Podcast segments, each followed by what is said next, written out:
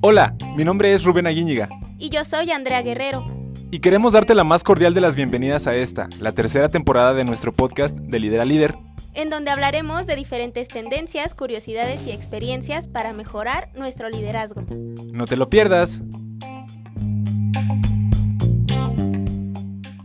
Hey líderes, ¿cómo están? Qué gusto saludarles en este nuevo episodio de su podcast de Líder a Líder. El día de hoy estamos muy contentos y muy orgullosos de compartir con ustedes que estamos nuevamente juntos en un episodio. Andrea y yo. Hola Andrea, ¿cómo estás hoy? Hola Rubén, han pasado 84 años. Tan solo.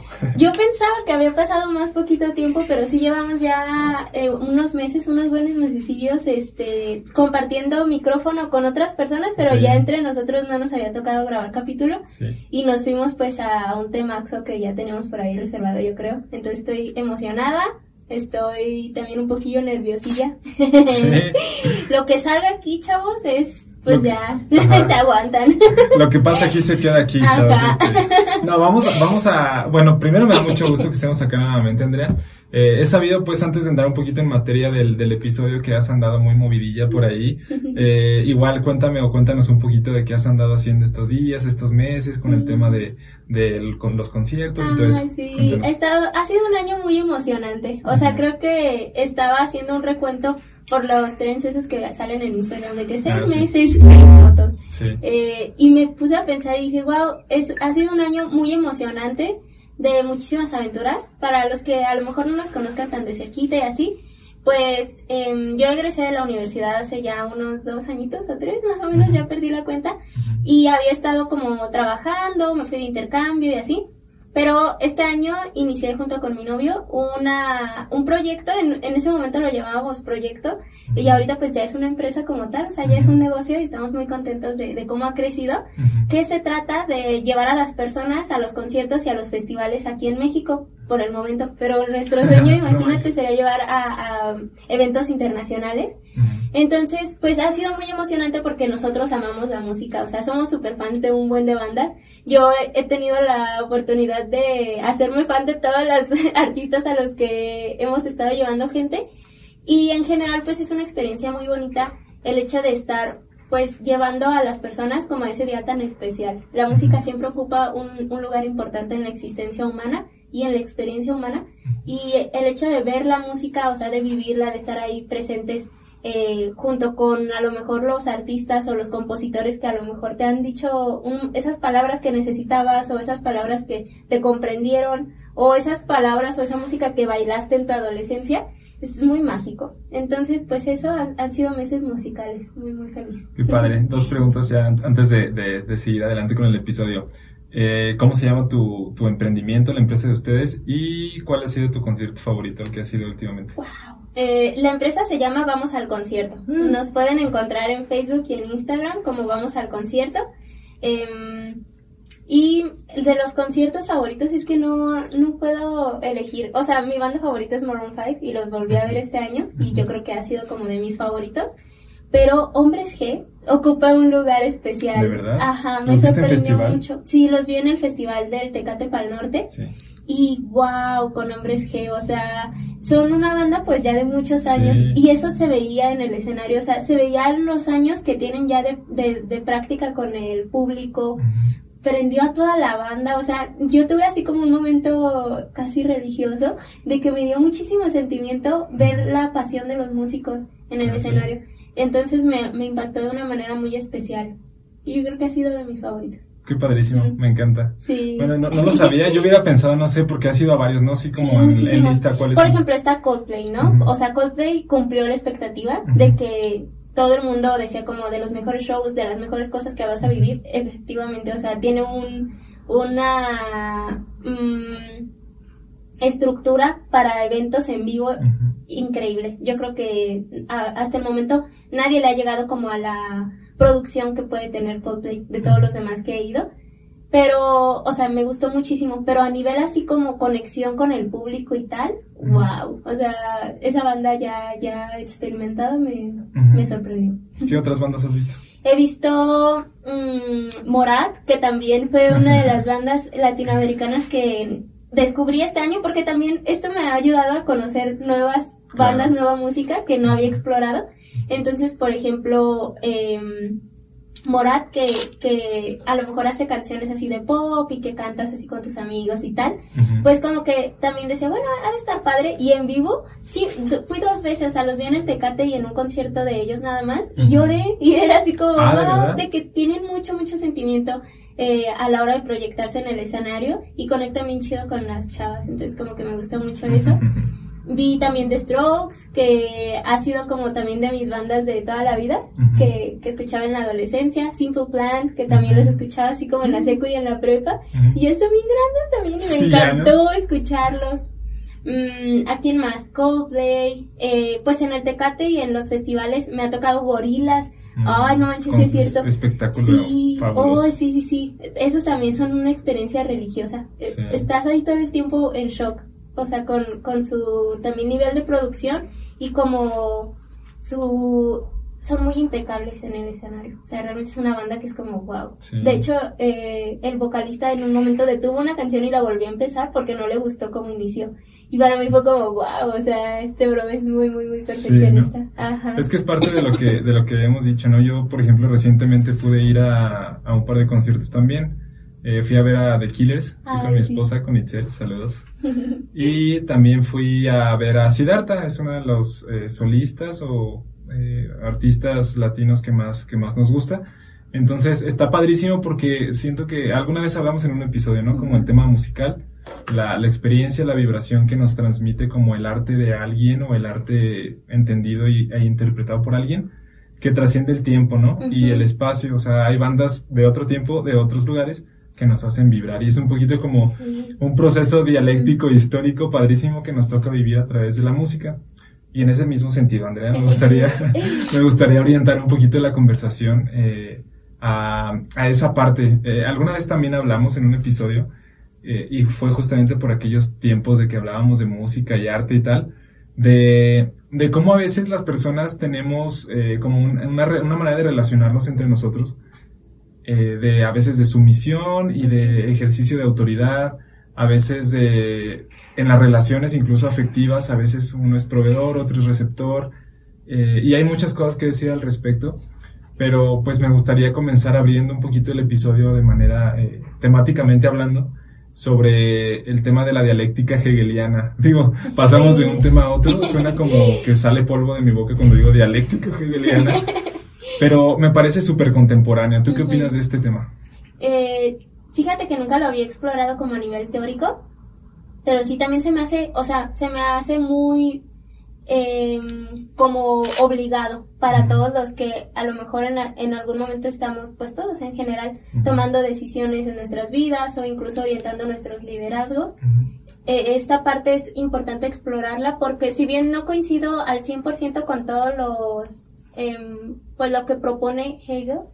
Sí tengo varios puntos en los que coincido y digo, bueno, está padre esa cosmovisión o esa visión de la vida y del mundo porque te ayuda en ciertos momentos a, tomar un rumbo. Está, está interesante. Y, y, sí, o sea, como dices, este tipo de ideas a mí me, me asaltan todo el tiempo y también confieso que, que pues bueno, soy muy como silenciosamente eh, fan de leer todo esto porque me, me hace eh, que muchas cosas que a veces no parecieran no tener un sentido, lo tengan, y no un sentido eh, que esté al, alcance intelectual de uno, o sea, que te muestra el alcance intelectual de alguien más que lo estudió y te lo expone, que tiene un sentido, entonces ya después tú lo internalizas y se vuelve parte de tu, de tu acervo intelectual, ¿no? Eh, un poquito abordando al buen Hegel, o esta como manera de ver la vida, yo podría decir, porque más que una teoría es como una manera de entender el mundo. Eh, Hegel decía un poquito que la manera en la que nosotros eh, somos y no somos, perdón, somos y no somos, es la manera en la que el mundo eh, se traduce a través de nosotros o se significa a sí mismo. Está un poquito como rebuscado a lo mejor, pero no sé si te ha pasado que a veces te dice alguien, ah, ya sé lo que estás pensando por ejemplo. Y a mí, por ejemplo, me pasa como muchas veces que escucho esto, digo, ¿y cómo sabes lo que estoy pensando? Y a veces sí sabe lo que estoy pensando, pero me parece súper interesante porque hay un conjunto de variables intangibles entre la comunicación que tenemos las personas que al final del día nos hacen eh, apoderarnos de cierta manera de una acción que está a punto de cometer alguien más, sabiendo que estamos, que, más bien diciendo que estamos conociendo previamente lo que está a punto de hacer. Entonces, eh, no sé qué opinas de esta parte. Está, está un poquito así como que atropellado de mi parte decirlo tan así, pero me gustaría empezar a que empecemos a desmenuzar ese temita de, de la dialéctica hegeliana. Pues eh, yo lo entendí o, lo entiendo más o menos esa parte en la que ya sabemos lo que el otro va a decir o lo que va a refutar o el contraargumento sobre lo que yo estoy haciendo, porque en realidad todos somos parte de esa como doble o de esa dualidad, o sea, dentro de nosotros está la tesis y la antítesis en, todos y por eso la conocemos y por eso tiene sentido. Entonces no, no me parece así como, em, como aleatorio, por así decirlo, que ciertos conflictos o a lo mejor ciertos em, debates ocurran o, estemos listos para ciertos debates porque esos debates ya están ocurriendo dentro de nosotros, aun cuando el otro todavía no lo exprese o, o, cuando el otro todavía ni siquiera posicione su fundamento.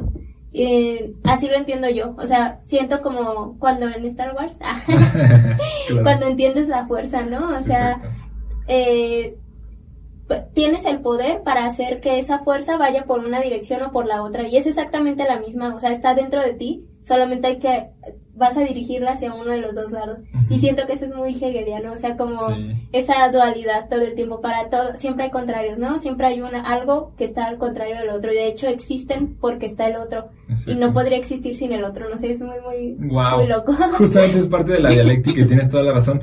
Está, está bien chido porque, bueno, Hegel decía como en su postulado que hay como, como tú dijiste ahorita, ¿no? Hay, hay, dos, bueno, hay tres momentos para llegar a la, a la dialéctica eh, mencionaste dos elementos que es la, tesis, la antítesis y la síntesis, como poniéndolo así como a, palabras terrenales, porque luego está muy rebuscado ese asunto, podríamos decir que la tesis es eh, pues un argumento, ¿no? O un conjunto de argumentos que alguien tiene. Vamos a pensar que yo creo que el cielo es azul, ¿no? Bueno, no, eso es muy evidente, algo diferente. Yo creo que la mejor banda es el tri de Alex Lora.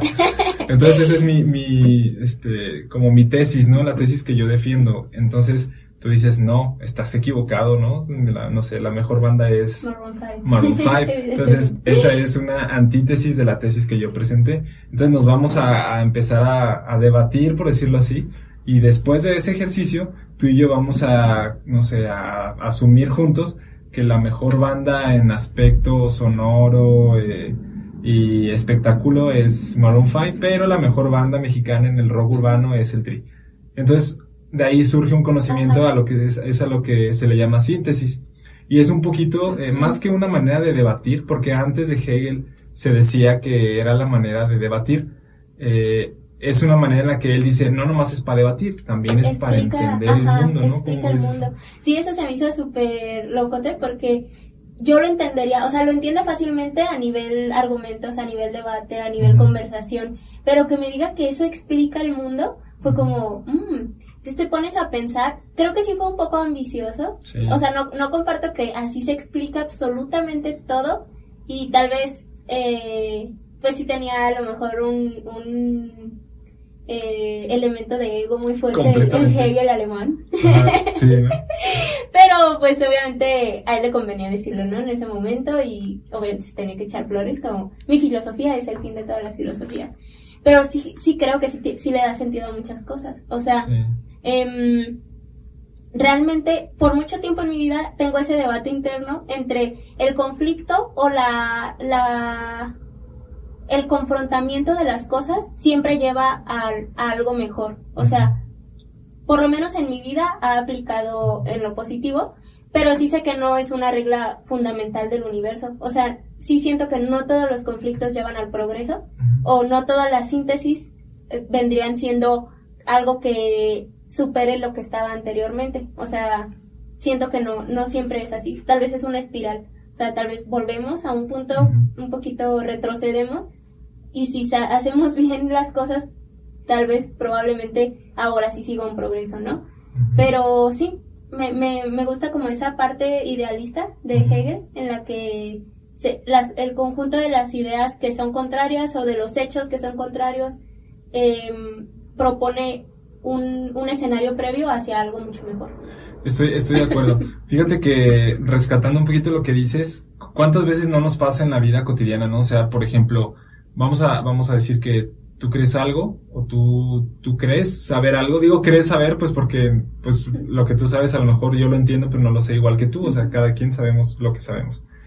Entonces, muchas veces nos cerramos a este tipo de posibles prácticas exitosas para nuestro desarrollo personal de, decir, no, es que lo que tú dices no, o, descalificamos a través del prejuicio muchas veces eh, opiniones externas a las nuestras.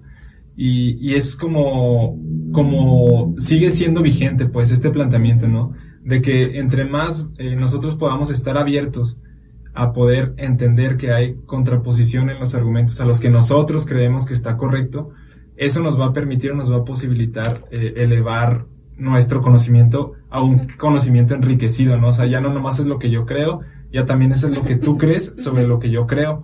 Y voy a, remitirme un poquito a algo que decía esta, como esta manera de ver la vida y de entender la realidad. Decía, eh, en el primer momento, en el de la síntesis, tú entiendes las cosas en sí mismas, ¿no? O sea, por ejemplo, este es un micrófono. Y ya, o sea, es un micrófono que tiene ciertas características materiales, es de color negro, tiene cierta textura, cierta altura y cierto volumen, en fin. Pero en un segundo momento, para yo entender la, la realidad de este micrófono, puedo remitirme a la cosa eh, para sí. O sea, y cuando uno hace esta parte como de entender la cosa para sí, es, ok, pero ¿para qué es esta cosa, no? Y en ese momento es cuando uno puede entender la realidad, ¿no? Este micrófono es para hablar y que quede registrado o que se pueda escuchar en otros lugares.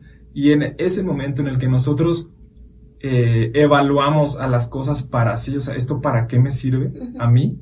Les dotamos o les hacemos pasar a una dimensión más dinámica de uso y les, deja, les dejamos de, de, considerar situaciones pasivas para poder considerar las situaciones activas. Eh, ya nos vamos como metiendo un poquito ahí al tema, pero no sé tú de esto, ¿cómo, cómo lo ves? ¿Qué opinas? Sí, o sea, eso, sobre esta parte de que toda, al final toda síntesis se convierte nuevamente en una tesis que puede ser refutable, ¿no? Y creo que va mucho también orientado como a, lo que consideraba Hegel como virtud, que decía desechar la individualidad, ¿no? Y eso me gustó mucho porque te fuerza a eso, o sea, a ver todas las cosas con un porqué o un para qué mucho más amplio que la mera existencia de, de lo que estés estudiando o de lo que te estés enfrentando.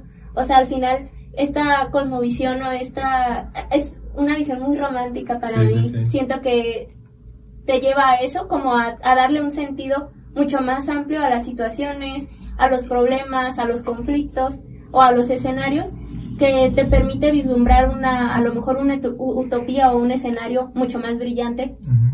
Mm, me gusta porque a lo mejor no, no se sustenta en la aceptación nada más de las cosas, porque una cosa pudiera ser bajo otras filosofías como acéptalo, acepta lo que es así. Este te dice, va, acéptalo, pero como punto de partida para lo que puede ser. Entonces, me gusta eso.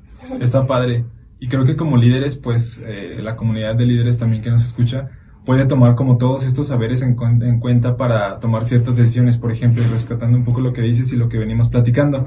Hablando de este planteamiento, eh, no quiere decir que nosotros tengamos que relacionar todo lo que nos rodea con lo que nosotros podemos hacer con eso, pero también es parte de una responsabilidad a veces eh, o de una empatía del entorno que nosotros podemos desarrollar porque eso también a veces te da nociones de saber que hay cosas que no están tan bien como pudieran estar y claro, no las vas a tratar de resolver todas, pero te va a encender la conciencia de dónde estoy, qué estoy haciendo, qué está sucediendo. Y es por eso que quiero rescatar esa parte de eh, las cosas, los sucesos o los eventos de la vida para sí. Eh, hace rato hablaba de cosas materiales, pero también es como de argumentos, ¿no? Vamos a pensar que yo voy corriendo y que me caigo.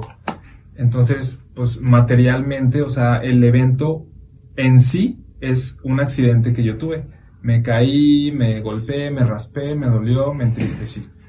Mm, en un segundo momento, si yo bajo un poquito esa manera de querer entender lo que está pasando, puedo pensar del evento para sí. O sea, no es como para qué me caí, ¿no? Pero qué de lo que sucedió conmigo me relaciona y me convoca a aprender algo tal vez. Ah, pues a no andar corriendo con los ojos cerrados o, o no andar este, lo que sea. O sea, ya entiendo que hay un aprendizaje detrás de eso. Y en un tercer momento yo puedo decir, oye, pero no fue mi culpa. O sea, y es ahí donde viene como el nivel más profundo de conciencia donde puedo entender el mundo. A esto le llamaba Hegel la negación de la negación, incluso. O sea, cuando tú eh, ves un punto, ves el otro y después puedes incluso cambiar de opinión de lo primero que habías dicho y validas la primera que tenías, pero ya pasó por el proceso y vale la pena hacerlo, ¿no? ¿Cómo ves eso? Ay, me encanta porque creo que es el, proceso al final en el que tendríamos que pasar como humanidad. O sea, a nivel conflictos, por ejemplo, o a nivel humanidad, me, pongo a pensar, era, lo que más me costaba trabajo al querer entender a Hegel, como esta cosmovisión de todo conflicto es para algo más bonito. Y sí, pero si te quedas en eso, es como, ¿por qué justificar el sufrimiento de algunos pocos por la, a lo mejor el alcance del conocimiento universal o de, o de que la humanidad o la sociedad eh, por fin puede estar como en, en paz, ¿no? O en, en equilibrio o lo que sea que a donde vaya todo esto, el fin de todo esto. Pero si, si ponemos esa tercera posición, o sea, si la ponemos en existencia, entonces es muy valioso porque ya no únicamente justificas el hecho o el sufrimiento o los eh, conflictos humanitarios, por así decirlo, las injusticias humanitarias, como por un deber ser, ¿no? O sea, esto tiene que existir para que esto exista, sino en una tercera posición dices, esto jamás debió de existir, o sea, no tenía por qué suceder, sucedió, y, aprendimos esto, pero esperamos que no vuelva a suceder o algo. Exactamente, me haces recordar como el ejemplo de las guerras mundiales, ¿no? Por ejemplo, o sea, para ese momento todavía no estaban en madurez de poder entender que había etapas posteriores de la, de la tesis o del primer momento de entender que las cosas eran como eran, pero después las cosas fueron para algo más y después ahora nosotros tiempo tiempo pasado o tiempo ya transcurrido podemos decir es que esto no estuvo bien, o sea, estuvo terrible, teníamos que vivir eso como humanidad, no está padre. Entonces, eh, todo este, este como conjunto de cosas que estamos platicando se podrían abordar desde múltiples puntos o desde múltiples este, puntos de encuentro, pero ahorita tocaste uno que me llama la atención, que es el tema como de la sociedad. O sea, la colectividad, entendiendo la sociedad como, como esa parte de, individuales que se reúnen para ciertos fines, eh, porque pues es, es un poco el colectivo. Pero estaba hace rato escuchando un poquito de este tema y, y me, me vinieron como varios términos. El primero de ellos era la desalienación. La desalineación, por ejemplo, pues se parece un poquito como a desalinearse, o sea, salirse de la línea. Ajá. alienarse, exactamente. Eh, es como justamente salirse de un conjunto de elementos que, que, están interactuando y poder eh, un momento verlos desde otra óptica antes de regresar y poder tomar decisiones en, ese, en esa curva en la que no estás dentro de ese, de ese conjunto de elementos, llámese sociedad, llámese, es por eso que los viajes luego ayudan mucho a la gente para entender, ¿no? Te saca como, me, siento en ese, en ese concepto como cuando estás en la, en la película de Nemo, yo entiendo la vida por películas, pero cuando están así en la onda y te sales y entonces ves que es una onda, o sea, desde afuera, desde adentro no ves que estás en una corriente y que te está llevando, ¿no? No sabes ni para dónde va, pero te sales de ella y ves que viene y que da curvitas y tal. Así es cuando a veces uno viaja o cuando se sale un poquito de su contexto normal o de su contexto, eh, pues así como más a gusto, ¿no? Como esa son lo que llamamos zona de confort. Te sales de ahí y ves que estaba confort, pero no tanto. O sea, que, que, había confort, pero porque había confort. O sea, en ese estado lo estábamos disfrutando.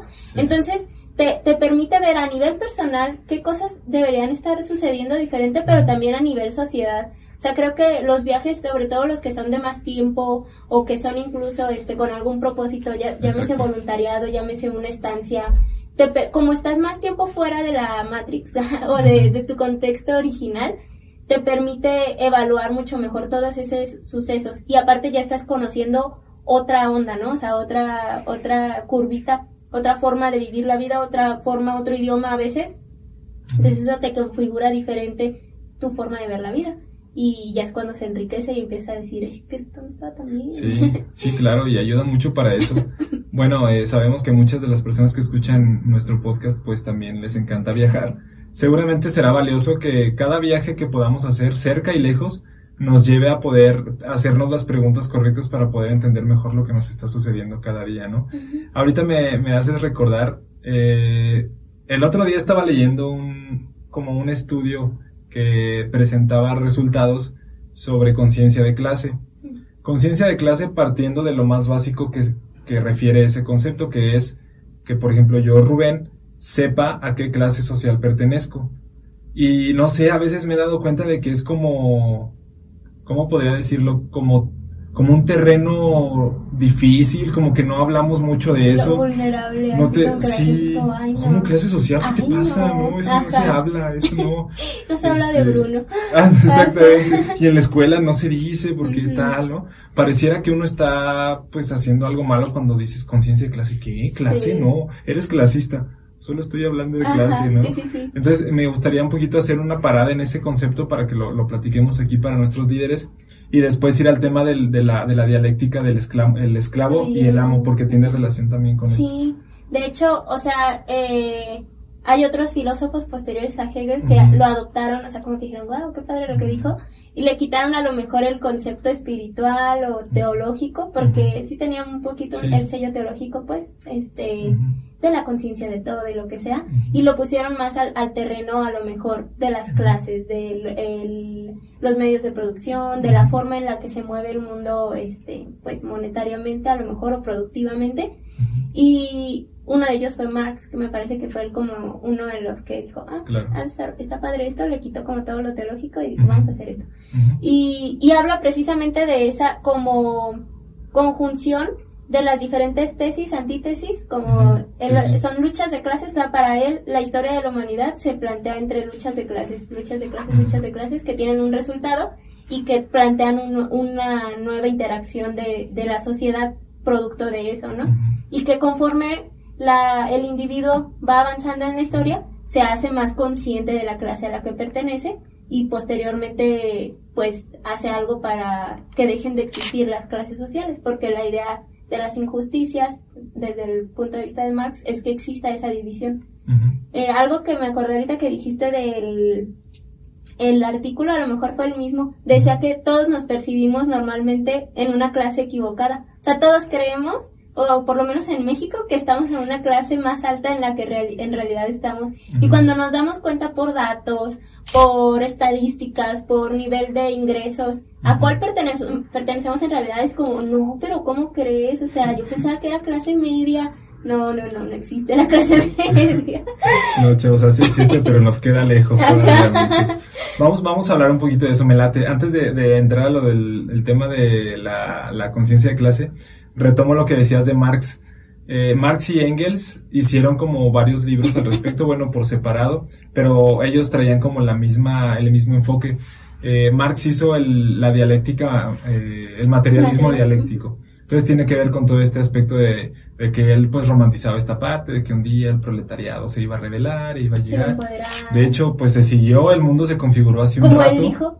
30 años, así todo el mundo estaba por allá Después vimos que no iba a funcionar, esa pequeña maniobra nos costó bastantes años. Pero bueno, este todavía hay, por ahí uno que otro distraído. uno que otro distraído que todavía anda en ese ambiente. Este, saludos por ahí a nuestros amigos este, en, la isla, en la isla. Este, y volviendo al tema de la conciencia de clase, es muy cierto, tienes toda la razón. Yo, yo creo que sí es el mismo, porque decía, y, y vamos a hacer este ejercicio que quien esté escuchando el episodio, vamos a ver qué tal, qué tal resulta, ¿no? Voy a hacer algunas preguntas. Tú que estás escuchando este episodio, eh, si dejara, bueno, vamos a pensar que tienes un trabajo y que estás este, subsistiendo a través de lo que remunera tu trabajo. Si tuvieras que dejar tu trabajo, ¿podrías vivir?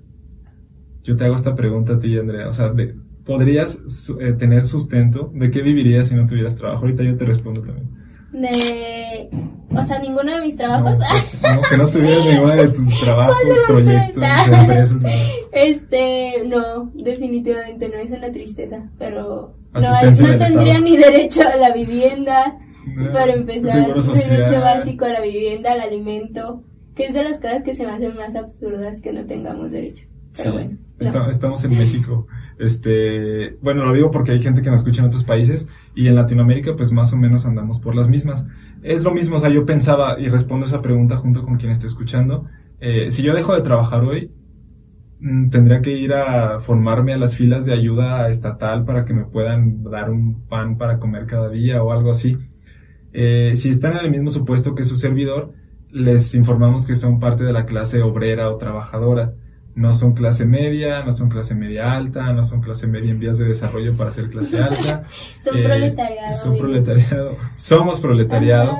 Estamos en ese ambiente eh, y, y, no debería de haber estigma en ello, ¿saben? Eh, digo, no debería y si lo hay, pues bueno, existe y todo, pero no debería haberlo porque eso nos ayuda, o sea, es ahí a donde va el tema de la conciencia de clase, saber quién eres, de dónde vienes y eso no quiere decir que te vas a quedar, o sea, origen no es destino. Ajá. No es aceptar la realidad para quedarte ahí, sino como punto de partida para lo que puede ser. Exacto, porque de, hecho pudiera ser que tú negaras esa búsqueda genuina de una mejora en tu condición porque pienses que ya llegaste y no, o sea, no has llegado, estás en la clase obrera, necesitamos que realicemos una serie de cosas como educarnos, como estar en constante aprendizaje, eh, etcétera, y poder medianamente algún día decir, no necesito trabajar. O sea, tengo algunas propiedades, tengo, gracias a la propiedad privada, pues me he hecho algunas cosas, puedo vivir. O sea, y tampoco creas y romantices que es ir de compras a comprar, valga la redundancia, este, miles de cosas a Milán o así, o sea, el tema de la clase media es no tengas que trabajar y que algo más produzca para ti. Y que estés bien con eso. Mm, hoy por hoy, no, pero el, el proletario o el proletariado, la clase media trabajadora u obrera, sí tiene opción a poder aspirar a una movilidad social a través de, pues entender primero dónde estamos, como lo estamos diciendo ahorita, y posteriormente decir, bueno, eh, cómo sí puedo llegar a donde yo pueda decir, no necesito trabajar, si trabajo es porque quiero y, y, ya, ¿no? Es, es interesante de, pensar. Que de hecho, o sea, mm, pues e, es un argumento, ¿no? Pero yo, yo sí soy de la idea romántica de que, o sea, no, no propongo que las ideas marxistas sean como las, eh, pues ya lo chido, ¿no? Para siempre, o sea, que ya está en lo correcto y que a donde él dijo hay que ir, pero sí, sí siento que está mejor que los escenarios capitalistas que en los que vemos ahora, ¿no? Porque sí siento que a veces nos autopercibimos o llega un punto en la vida en la que a lo mejor muchos profesionistas o a lo mejor este no sé el comunismo en el siglo XXI eh, ya ya no es eh, la gente ya no llega a autopercibirse como parte del, del proletariado o como de la clase obrera como para tener una em, como para defender las ideas de, de, tomar los medios de producción y toda esta parte porque llegas a un punto de, de comodidad económica en el que crees que ya no dependes de tu trabajo y es eso, ¿no? O sea, tienes un sueldo tan a, gusto a lo mejor y que dices, pero ¿cómo puede ser esto injusto? O sea, ¿cómo puede esta empresa estar cometiendo injusticias o cómo podemos eh, tachar de injusto este sistema que me está dando una vida tranquila, una vida bien, o sea, con todas las comodidades y lujos incluso? Pero es esa pregunta, ¿no? O sea, dejas de hacerlo y ¿qué pasa? Eh, el único que se perjudica eres tú. O sea, el dueño de los medios de producción va a poder vivir si no trabaja y al final se va a llevar toda la ventaja de, de tu trabajo de años porque es el dueño de los medios de producción simplemente por su posición. Em, y otra cosa que iba a decir en ese pedacito. Ya se me olvidó ahorita que me acordé de Seguramente tiene que ver con esto, Andrea, pero estamos en la misma sintonía. Hablando un poco de eso, si, si una persona lo, lo único o lo que tiene para subsistir es su trabajo o su fuerza de trabajo, eh, pues estamos en, la clase obrera, ¿no? En la ah, clase sí, Sí, ya me acordé. Entonces, eh, un poquito, intelectualizas mucho o, intelectualizamos mucho nuestra, nuestra capacidad de producir, o más bien ya producimos por el intelecto que se nos olvida que, o sea, en la, en la base de la pirámide las personas están produciendo con su cuerpo, o sea, eh, tal vez a lo mejor sea, se sienta diferente o sea una perspectiva un poquito distinta, porque ya tenemos la comodidad em, de a lo mejor trabajar desde otros medios que no son el desgaste físico absoluto, pero hay gente que está dejando sangre y vidas en los productos que actualmente sostenemos y, que el sistema actual sostiene, ¿no? Y acabándonos la tierra, por ejemplo, también el, el, ecosocialismo, desde ahí también ataca, ¿no? Como desde el hecho de que no nada más nos estamos acabando a la humanidad, sino también nos estamos acabando absolutamente todos los medios que, que esta tierra bonita nos, nos provee. Yo me puse toda loca. No, es que es cierto, o sea, realmente tenemos una mala manera de entender muchas de las cosas cuando no tenemos conciencia de clase, vuelvo a lo mismo, o sea, eh, ¿por qué la gente va y se endeuda en las tiendas de meses sin intereses o meses, más bien meses con intereses, que tienes que pagar tu propia carrera cuando ya tienes 20 años? eh, llámese Coppel, llámese Electra, llámese Salinas y Rocha, no sé si todavía exista. Todas esas cosas, o sea, porque queremos o entendemos que, que, que estamos en una posición social donde no lo estamos. ¿Y qué de malo hay en aceptar o, o, no en aceptar públicamente decir, pues es que no tengo dinero? No, o sea, hay que saber lo que podemos hacer y lo que no para poder entender lo que puede pasar después. Y, y, y tan estamos distraídos de esa conciencia que producimos más alimentos de los que podemos consumir. Y hay gente que se está muriendo de hambre, entonces ahí es donde yo pienso, o sea, ¿qué estamos haciendo? ¿Qué, está pasando? Y es donde me pregunto muchísimo así, y es donde chocaba con las ideas de Hegel. ¿Realmente todos los conflictos nos han llevado a progresar? O sea, ¿cómo, es posible que estemos haciendo un despilfarro, una distribución tan, tan injusta de, de todos los eh, recursos a nivel mundial? ¿Cómo es posible que sigan existiendo eh, naciones que han sido oprimidas durante años por la nación más poderosa del mundo? y que, y que, ajá, saludos, este, y que se, y, o sea, y que se justifique eso por las vías de justicia y, y libertad y todo esto, o sea, realmente, ¿cuál es el progreso que estamos entendiendo? ¿El progreso económico para unos cuantos? O, o, que entendemos como libertad y como progreso. Exacto, la, falsa ilusión de la posibilidad económica nos ha hecho daño también a, a las clases a trabajadoras y y, e incluso clases medias emergentes. Yo nada más quiero dar un resumen rápido antes de poder seguir con el tema del amo y el esclavo. Eh, cuando nosotros mmm, tenemos la necesidad, decíamos hace rato, de trabajar para poder acceder a una vida que se pueda eh, sostener a, lo largo del tiempo, estamos en esta, en esta clase. Pero, eh, por otro lado, también el resumen de esto es, quien tiene los medios de producción tiene el control y tiene el poder. O sea, si, si nosotros, o seas quien seas, a lo mejor ya compraste un terrenito, ya tienes tu casa, tienes ciertas cositas, está padrísimo, tienes muchas cosas, no lo sé, pero en la medida en la que uno se puede eh, meter al mundo de los medios de producción a través de la propiedad privada, porque así es el juego, o sea, esto es un juego, el tablero está ahí, aunque nosotros digamos ahorita, no, mira, deberíamos de cambiar aquí estas fichas para acá y todo, no, o sea, tenemos que entender que el juego ya está ahí, el tablero está puesto, entonces tenemos que saber que quien tiene los medios de producción va a tener mayor posibilidad siempre. Entonces, si nosotros más que otra cosa estamos gastando nuestros pocos eh, recursos que tenemos para poder enriquecer a los que tienen los medios de producción y nos puedan seguir creando oferta, pues no vamos a progresar. O sea, así de sencillo. y no se trata de no gastar. O sea, porque hay gente que a lo mejor va, va emergiendo en su, en su camino financiero y dice, no, yo no gasto porque mejor, ¿no? Y, y bueno, es un inicio, pero no es el todo del camino, porque al final de cuentas a veces si tú pones un peso en el lugar adecuado se convierte en tres y así, ¿no? No quiero hablar tanto de como del aspecto de los negocios y todo eso, porque también se ha venido romantizando mucho como, hagamos negocio y está bien, pero a veces es la opción que tienes, porque si no te vas a quedar ahí todo el tiempo, ¿no? Hablamos hace rato de, de emprender, de hacer este tipo de cosas, porque más que una actitud este alegórica de decir, ah, es que estamos emprendiendo, sí, y nos damos palmadas. sí, es una necesidad, o sea. No, tenemos que hacerlo porque es una necesidad y hay que, hay que realizarlo. Entonces, Andrea, siguiendo un poco y recapitulando, decíamos hace rato, eh, utilizando el planteamiento de Hegel, que eh, empezábamos en la síntesis, después venía la antítesis y después venía eh, la síntesis. Dije síntesis primero, ¿verdad? Veníamos en la tesis, venía la antítesis, después la síntesis. Eh, a esa síntesis también se le conoce como la contraposición de argumentos. Pero ahí voy a hacer una parada antes de pasar al, a la siguiente, al siguiente nivel de profundidad. Eh, decía él que para que nosotros pudiéramos tener una contraposición de argumentos tenía que haber un otro, como tú decías al principio, ¿no? Un otro o una otra persona. Entonces, eh, esta eh, correlación o esta codependencia de cierta manera para que el, aprendizaje se convierta en conocimiento es muy importante de, destacarla. Y ahí es donde viene una, una, relación subsecuente que se desprende de ahí, que es la relación ahora sí, el amo y el esclavo. Más o menos de eso, ¿tú qué, qué opinas?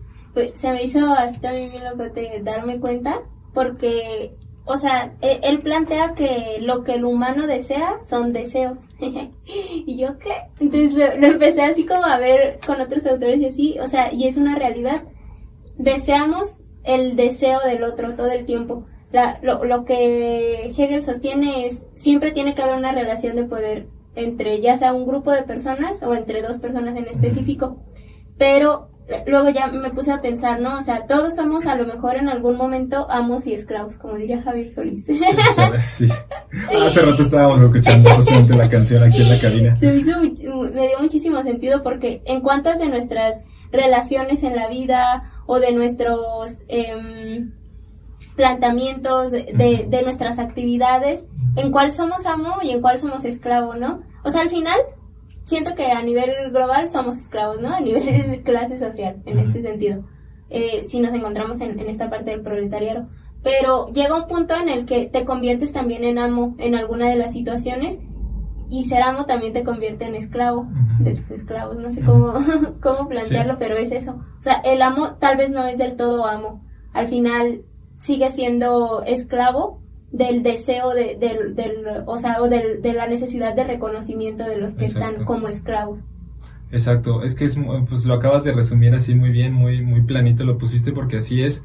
Eh, es esta, esta relación de codependencia, le voy a llamar así, donde la, la propuesta que nos hace como esta manera de entender el mundo es que debe haber alguien que reciba como esa eh, que, le dé significado el hecho de recibir órdenes o de, o de entenderse como, eh, ¿cómo podemos decir? Como subordinado a alguien más.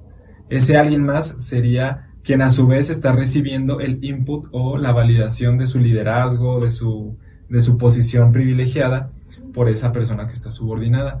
Entonces, funciona en lo, en lo mercantil o a lo mejor funciona en lo empresarial, en lo financiero, pero también funciona en lo emocional. A lo mejor podríamos eh, desprender una pequeña rama para allá, porque a veces incluso en las relaciones interpersonales podríamos decir así. Ahorita voy a hablar un poquito de eso porque me acordé que leí que eh, Jean-Paul Sartre, que decía esta parte del objeto y el sujeto, siempre, siempre lo voy a repetir porque me gusta mucho esa, esa metáfora, eh, decía que mientras nosotros seamos capaces de poder entender al otro como un sujeto incluso como un sujeto que necesita ejercer su subordinación con nosotros, a través de la empatía vamos a estar bien, o sea, vamos a poder avanzar en las relaciones personales. Pero si nosotros le quitamos su cualidad de sujeto a la otra persona y la tratamos como un objeto, es decir, no tenemos empatía, le hablamos de mala manera, o sea, le desprendemos de toda su, su individualidad y le, le tratamos con, como un objeto de consumo que me valide mi liderazgo, entonces estaríamos cayendo en una práctica sumamente nociva, estaríamos haciendo lo peor porque ahí se rompe la cadena del amo y el esclavo, o sea, si yo lo trato como objeto, ese objeto no me va a validar a mí porque lo convertí en un objeto y de un objeto no puedo No puedo obtener deseo, ajá. Entonces está chido, ¿no? Sí, está loco. Está, o sea, es importante como tenerlo en cuenta. Mm, a veces me causa, me causa cierto conflicto esa idea porque me suena mucho, o sea, no, no creo que nadie desee ser esclavo. Y, y Hegel sostenía mucho que era como, o sea, por la vida, ¿no? El que, el que no tenga miedo a perder su vida es el que finalmente se convierte en amo en cualquier relación o en cualquier situación. Exacto. Y, y, planteaba eso, ¿no? O sea, el que pone, antepone su libertad encima de su vida, se convierte en amo. Y el que antepone su vida encima de su libertad, se convierte en esclavo. Pero ahorita decías algo muy importante. O sea, hay personas que categóricamente y en el ejercicio de su individualidad tal vez están a gusto con esa, con ser esclavos y a lo mejor es, es, es el, la contraposición o, la frustración, por así decirlo, de un marxista, porque es como, bro, pero ¿por qué quieres? Podrías no, o sea... No, rompimos nuestros nudillos para que quieras esto, ¿no? pero a lo mejor, o sea, en la realidad hay personas, ¿no? Que, que o todos tenemos que en algún momento, te, te lo pongo así, ¿no? En algún momento alguien renuncia a lo mejor a sus, en, en una clase, estás súper, súper seguro de que hiciste las cosas como tú querías, pero a lo mejor no eran como el profesor quería. Y en ese momento renuncias y dices, bueno, tengo la necesidad de pasar por e-, esta materia, entonces voy a anteponerme a lo mejor a lo que, a, lo que el estándar requiere, más allá de lo que yo esté a gusto con entregar, porque este es el estándar, porque a lo mejor ese era la, la, el requerimiento o tal, ¿no? Entonces ahí a lo mejor antepones una supervivencia estudiantil a una libertad o creatividad individual y te convertiste en esclavo por necesidad, no sé, y, y eso, o sea, lo pongo a pensar a nivel laboral, a nivel emocional, familiar, o sea, cuántas veces anteponemos eso, esas pequeñas ideas, eh, ejercemos esa pequeña renuncia de nuestras libertades para anteponer algo seguro a nuestras vidas. Es que creo que el tema de la de la de la subordinación eh, a veces lo, lo, debemos entender en el aspecto de que eh, resulta ser un medio para nosotros. Digo, no estoy diciendo que la gente deba siempre ser esclavos, ¿no? O debamos ser esclavos, pero a veces es un medio para un fin más grande, como lo decíamos hace rato, o sea, incluso para la movilidad social. Si tú no naciste en una posición social donde tienes acceso a medios de producción, pues tienes que empezar desde... Eh, la palabra esclavo, pues es como en desuso desde que está abolida la esclavitud. Eh, como se entendía antes, ahora hacemos bromas de que las, los trabajos son las eh, nuevas maneras de esclavizar a la gente y tal. Pero por otro lado, eh, pues ciertamente sí, o sea, la, la, esclavitud actual pues se basa un poquito en esa otra parte. Y, y bueno, a mí me pone a pensar, o sea, ¿qué, ¿qué tanto debemos nosotros reflexionar sobre este tema? Porque ahorita que te escuchaba pensaba. Y, por ejemplo, vamos a pensar en una relación familiar. O sea, eh, sin irme muy lejos, ¿no? Una mamá, una mujer de cierta edad que tiene hijos, de hijos pequeños de 8 y 10 años, por ejemplo. Eh, en esa relación hay una validación a partir de la conciencia de que para los niños a lo mejor ellos están sometidos o subyugados a la autoridad de los papás. Pero en cierta manera los papás en segundo plano también están, están sometidos a, la, autoridad que ejerce la existencia de sus hijos, no que los hijos eh, determinen a través de su autoridad que lo que quieren imponerse, pero su propia naturaleza los hace eh, someter a sus padres a que se vuelvan esclavos de, ello. Y, ahí es donde viene como la, la, pregunta, ¿no? O sea, eh, ¿Cómo podemos nosotros entender bien este aspecto? Si los dos somos esclavos, si los dos somos amos, pero uno lo sabe y el otro no, eh, generalmente yo creo, o yo creería, que quien es consciente es quien mejor puede salir adelante, que en este caso serían los papás, ¿no? O sea, porque pueden proveer, pueden ejercer autoridad a través de, de mandar subordinación de sus hijos y, y, es saludable para la sociedad, pero a su vez en un segundo plano saben que son esclavos de esa propia condición de, ser amos de sus hijos, ¿no? No sé o sea, son padres porque sus hijos existen, ¿no? Entonces, ahora soy esclavo de, de su existencia para yo poder seguir teniendo la posición que tengo ahora, ¿no? Y es lo que pasa cuando los hijos crecen y se van y quedan los matrimonios o la, gente así como, ¿y ahora qué pasa? porque tu rol se vio pausado, ¿no? O sea, ya, de repente ya no, ya no ejerces la, el rol como lo venías haciendo todo el tiempo. También me pone a pensar muchísimo cuántas de las cosas de las que nos sentimos amos en realidad somos esclavos. a ver, échale eso, me interesa. A mí me, pasa mucho con, con, mis pasiones individuales o mis hobbies o las cosas que me gustan. Siempre me vuelvo esclava de eso.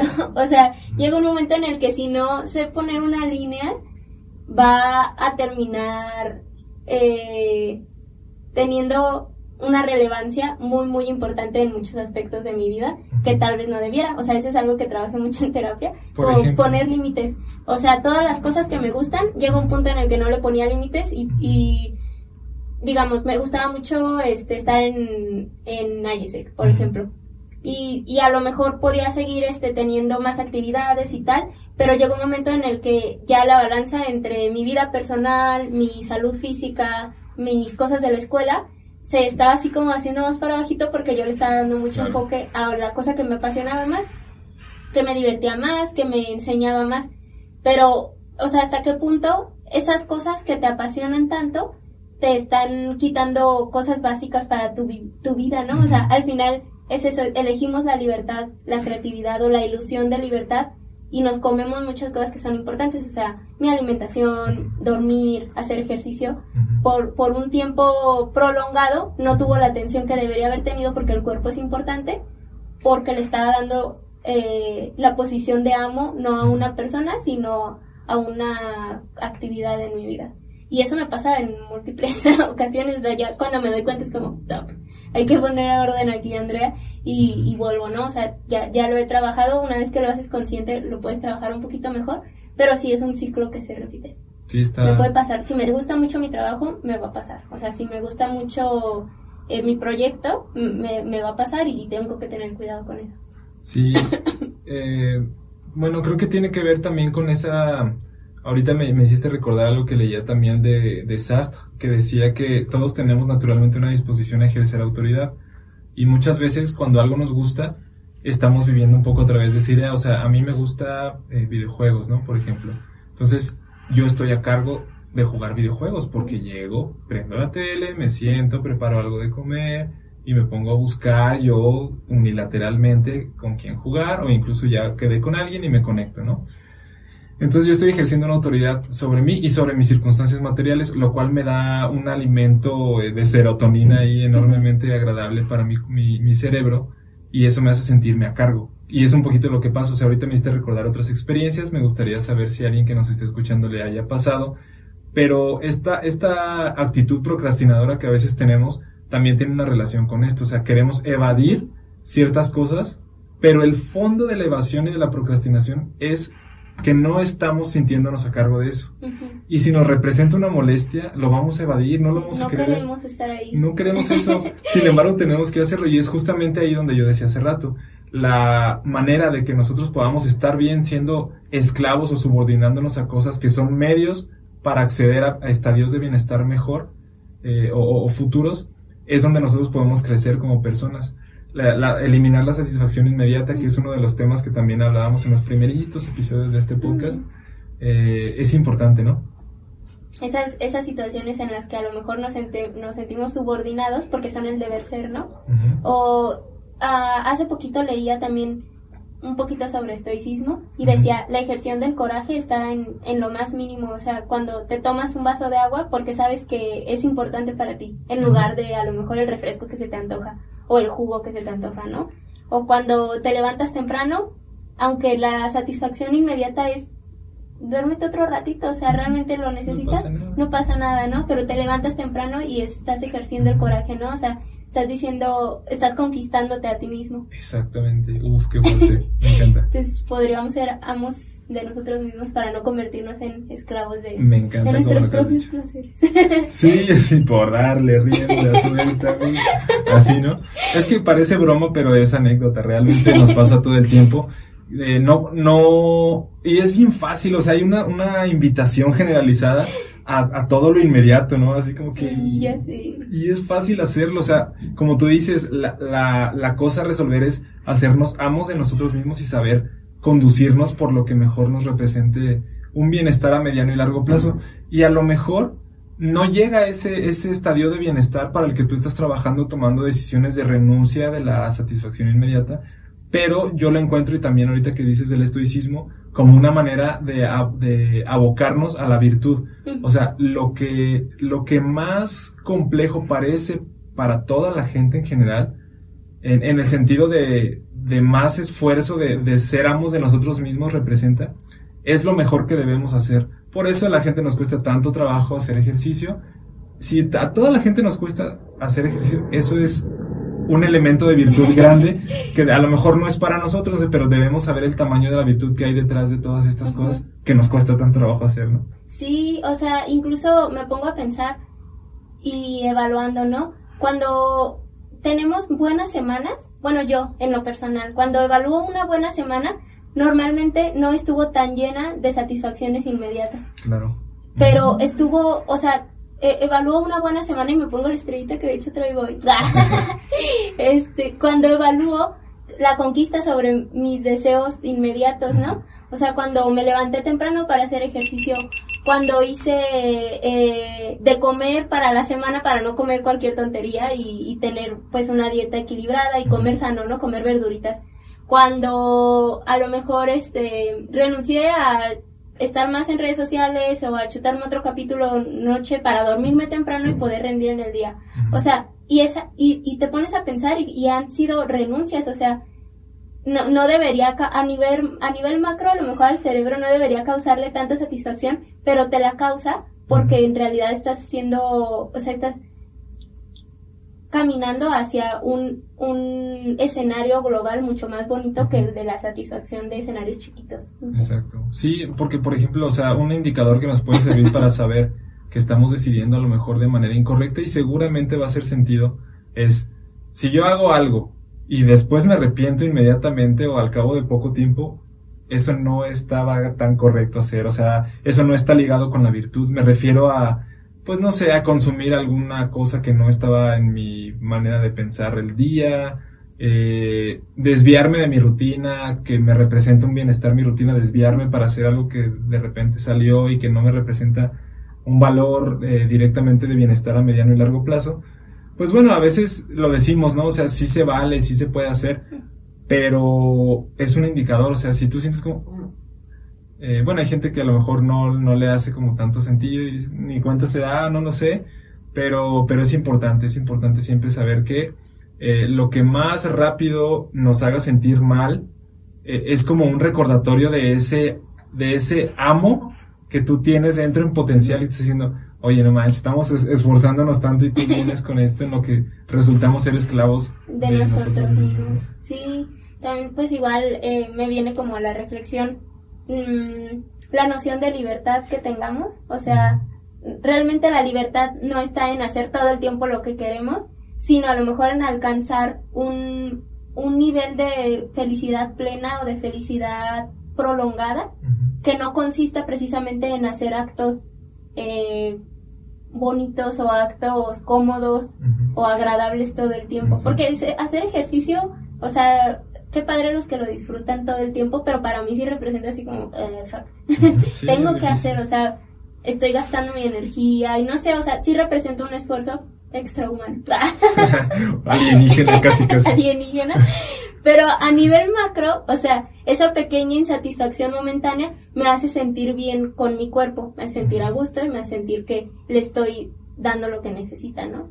Entonces, pues era eso lo, lo que quería como que recordáramos o pusiéramos sobre la mesa que la libertad no es hacer lo que querramos todo el tiempo inmediatamente, sino a nivel macro vivir la vida que te planteas, ¿no? Vivir el estilo de vida, sentir la satisfacción de, que tiene un sentido lo, lo, que estás haciendo a nivel macro. Sí, hay un, hay un libro que ahorita me hiciste recordar, lo leí en la universidad, es de Eric Fromm, se llama El miedo a la libertad, es muy, muy, muy común, muy conocido, y habla un poquito de eso, o sea, de, que las personas tenemos miedo de ser libres. Y no hablo del miedo como algo negativo, hablo de algo eh, que nos, nos hace visibilizar la parte de que el hecho de nosotros estar a cargo nos da mucho miedo, o sea, nos da un terrible temor. ¿Por qué? Ahorita hablábamos desde el punto de vista de la narrativa de decir, ah, yo estoy a cargo, yo, yo ejerzo mi, mi autoridad sobre mí mismo y lo hago, ¿no? A veces me sale, a veces no me sale, pero lo entiendo y sé por dónde debo ir. Pero a veces, dentro de nosotros, en nuestra psique o por allá oculto en algún lugar que no exploramos muy seguido, hay estas cositas, ¿no? De que eh, mi cerebro lo sabe, es inteligible para mí, pero no me gusta estar solo, por ejemplo. O eh, me siento un poco angustiado cuando alguien no se siente feliz con algo que yo hice para esa persona, por ejemplo, ¿no? Entonces, todas estas cosas que trascienden la inteligencia y lo listos que todos y todas las personas que nos escuchan son, eh, también pues hay que, volvemos a la misma recomendación de siempre. Se pueden ir a, a tratar en terapia, se pueden mejorar, son situaciones que es como si tú recibieras de agencia un carro que al cabo de cierto tiempo requiere mantenimientos, ya después tú lo puedes tunear como tú quieras, está bien, pero, pero sí, es un poco esa parte, Andrea. Y, finalmente también, para ir cerrando ya el episodio, ha sido como bien, bien interesante, me ha gustado mucho este tema. Eh, recordar, ¿no? Como poniéndolo en, en, el plano de lo, de lo terrenal y lo cotidiano. Eh, cuando nosotros tenemos una tesis, una antítesis y hay una síntesis, podríamos decir que se cumple el ciclo de la dialéctica hegeliana. Eh, cuando después de eso hay una relación de subordinación entre un amo y un esclavo, vamos a decir esas palabras porque así se le llama a esa, esa manera de, presentar esa información, pero eh, también tenemos que ser conscientes de que el conflicto no siempre, como tú decías hace rato, es la vía de progreso únicamente. O sea, decíamos ah, hace rato también, eh, estar equilibrando entre el conflicto y eh, la cooperación. O sea, si tú y yo tenemos un conflicto y debatimos y sabes que salimos súper de pleito, no estábamos de acuerdo, no hubo síntesis o la hubo pero no nos favoreció ni a ti ni a mí, entonces pues se quedó a medias el proceso. Si nosotros cooperamos, eh, podemos como a lo mejor decir, bueno, no estábamos de acuerdo, pero mira, bueno, está bien. Este nuevo escenario. Exacto. Entonces podemos progresar incluso a, pesar de que no estemos de acuerdo en absolutamente nada, ¿no? Sí, sí, sí, recordar eso que, que no, ni el conflicto es justificable para ningún progreso, siento yo, ni es necesario al 100%. Siempre podemos encontrar vías de cooperación, siempre y cuando sean posibles. claro. Sí, pues finalmente ya con eso eh, me gustaría nada más invitarte, Andrea, que hiciéramos como una última eh, conclusión así ya para ir cerrando el episodio y ya después este les voy a les voy a pasar por aquí las redes sociales y todo para que nos puedan seguir, nos puedan escribir, incluso estamos eh, buscando por ahí eh, que nos propongan nuevas personas que les gustaría escuchar en nuestros episodios. Hemos tenido una agenda bien interesante recientemente, ha venido gente talentosísima y que queremos mucho, seguirán viniendo eh, otras personas, pero eh, recuerden, podemos hacer este tipo de dinámicas. Andrea, ¿cuál es tu punchline en este episodio? Uh, pues este, nada, ponernos a, a reflexionar en qué situaciones o en qué relaciones de nuestras vidas estamos como amos y esclavos eh, concientizar esa parte de que no debemos objetivizar al otro. si estamos en posición de amo, por favor, ejerzan sus liderazgos con todo el, cariño y la ternura que eso conlleva. Y aprendamos, ¿no? Que, que me, me, llevo mucho esta frase que decías. O sea, el juego ya está como está. Hay que aprender a sacarle jugo, aceptarlo, pero no quedarnos ahí, ¿saben? O sea, siempre ser conscientes de una situación no es simplemente para aceptarla y dejarla como está, sino como punto de partida para cómo podría estar. Entonces, eso, el trabajo nos fortalece, también me voy, olvidaba decirles eso, pero no todo el tiempo la posición de esclavo es perjudicial, porque de hecho, estar mucho tiempo en una posición de amo eh, ralentiza tu capacidad de, de creatividad, o de el, el, amo se debilita porque está muy cómodo. Entonces, a veces hay que ser esclavos para que ese trabajo que nos está costando eh, el ser esclavos nos fortalezca. Me encanta, me encanta, me, parece súper chido, Andrea. Gracias por compartir ese punchline poderosísimo. Yo únicamente agregaría, eh, pues, un par de cosas. La primera es que ahorita que decías, recordé una frase de Michel Foucault. Él decía que la máxima, eh, bueno, lo voy a parafrasear, una de las máximas de, una persona que ha sido oprimida o que ha sido esclavizada durante su vida, siempre va a ser volverse eh, quien esclaviza. Esto lo hablaba él en el tema de las relaciones del poder, pero muchas de las veces también es el sueño, el oprimido quiere ser el, el opresor después. Entonces, tengamos un poquito de conciencia en esto y, también veamos un poquito lo que decías también, de cuando nosotros somos mm, quienes ejercen esta parte de, de autoridad sobre otras personas, muchas veces nosotros nos extendemos sobre los demás de una manera involuntaria. Esto no, perdón, esto no quiere decir que sea correcto, ¿no? Pero eh, en ese camino, seamos conscientes también, por ejemplo, si alguien tiene hermanitos, si alguien tiene hijas, hijos, a veces con el argumento del cariño, del amor, de la atención, de, todo eso, decimos, pues bueno, yo te voy a criar y vas a crecer en este sentido, pero detrás de todo eso y de la inexperiencia y de un montón de cosas que no son malintencionadas la mayoría de las veces, estamos eh, haciendo que crezcan pequeños seres que se vuelven también el objeto de nuestros anhelos reprimidos, el, objeto de muchas cosas. Que no debería ser. Y dice objeto. y si hay objeto ahí, es donde nosotros nos, nos hacemos daño a nosotros mismos. Hablo también de pareja, ¿no? O sea, ¿cuántas veces no, no reflejamos nuestras frustraciones en nuestra pareja y los volvemos objetos de un montón de cosas que luego nos hacen daño y nos pasan factura.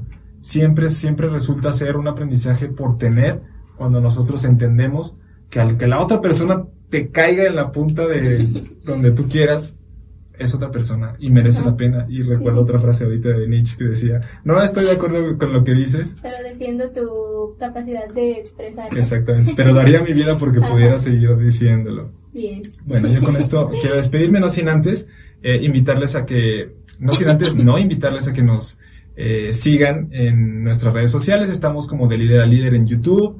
Estamos también en, en Instagram, arroba de líder a líder guion bajo podcast. Estamos en TikTok, tenemos mucha gente por ahí que se está eh, interesando mucho en nuestros videos.